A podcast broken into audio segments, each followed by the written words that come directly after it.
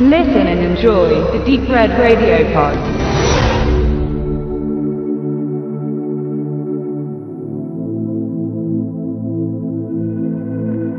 Big Driver ist eine der neueren Verfilmungen einer King-Vorlage und übrigens bereits die zweite nach einem gleichnamigen Kurzfilm, äh, die auf der gleichnamigen Novelle beruhen und wie schon A Good Marriage bereits von uns besprochen aus der Sammlung Zwischen Nacht und Dunkel stammen.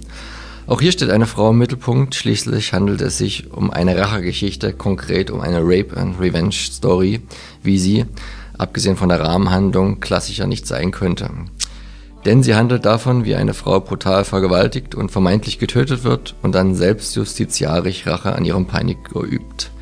Doch im Gegensatz zu harten Genre-Referenzen und effekthascherischen Machwerken wie I Spit on Your Grave 2 erwächst die Motivation, die Rache selbst in die Hand zu nehmen für das Opfer, das zum Täter wird, hier nicht aus der Ermangelung möglicher Hilfe oder dem eigenen Wunsch nach Blutwurst, sondern aus Scham. Aus Scham, sich mit dieser Geschichte auch nur irgendjemanden mitteilen und anvertrauen zu müssen. Vielmehr beginnt sie die Planung für ihre Rache mit ihrer imaginären alten Egos, den Damen, die sie sonst in ihren Romanen Kriminal- und Mysteryfälle lösen lässt.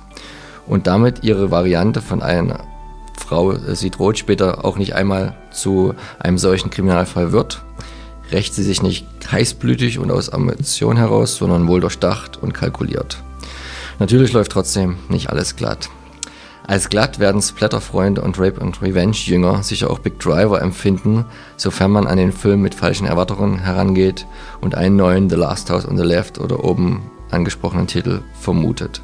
Aber Big Driver ist ein Fernsehfilm, der da gewalttechnisch natürlich Restriktionen unterliegt und auch andererseits gar keine bloße Schlachtplatte sein will.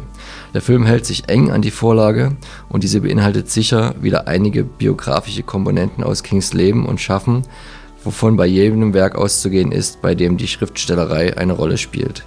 Hier mal ausnahmsweise in weiblicher Manifestierung, was für ein Wortspiel, wobei es sich sonst eher um Herren der schreibenden Zunft bei King dreht, siehe Shining, Misery oder Stark. So beleuchtet er ein wenig augenzwinkern das Verhältnis vom Schriftsteller zum Fan, wie es sich am Anfang der Geschichte und des Films zeigt, als die erfolgreiche Autorin Tess Fawn zu einer ihrer üblichen Buchvorstellungen fährt, um ihr neuestes Werk einem ländlichen Damenclub äh, voranzupreisen und daraus zu lesen.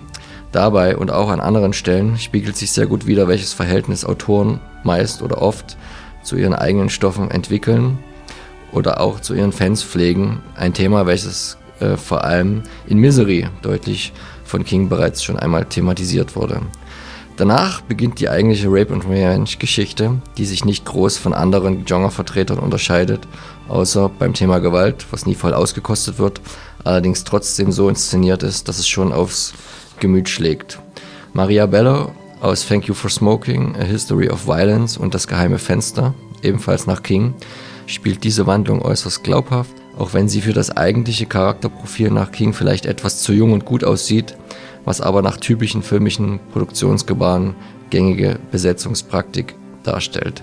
Man nimmt ihr ab, dass sie sich aus Scham dagegen entscheidet, den vorgesehenen Weg einzuschlagen und den Fall anzuzeigen und die Sache lieber selbst in die Hand nimmt. Ihre Hintergründe als Krimi-Autorin lassen ihr Vorgeben plausibel erscheinen. Plausibel war es auch, bei der Wahl des Regisseurs auf Michael Salomon zurückzugreifen. Schließlich kennt dieser sich mit Verfilmungen Kingscher Bücher aus, hat er doch schon beim 2000er TV-Remake von Szene im Slot und bei mehreren Episoden von Nightmares und Dreamscapes Albträume der Serie Regie geführt. Bekannt ist der Däne aber vor allem für seine Kameraarbeit an größeren Hollywood-Blockbustern wie The Abyss, Arachnophobia oder Backdraft, bevor er ins Regiefach wechselte und dort dann auch beispielsweise Hard Rain effektreich inszenierte, bevor er fast komplett zum Fernsehen überging, um sich dort vor allen Dingen für Beiträge von Nash Bridges, Alias, Band of Brothers oder Rom auszuzeichnen. Big Driver war also inszenatorisch und visuell in guten Händen und bietet mehr als solide Fernsehunterhaltung, was ihn rundum zu den besseren King-Verfilmungen zählen lässt, die hoffentlich auch bald in Deutschland einer Veröffentlichung entgegensieht.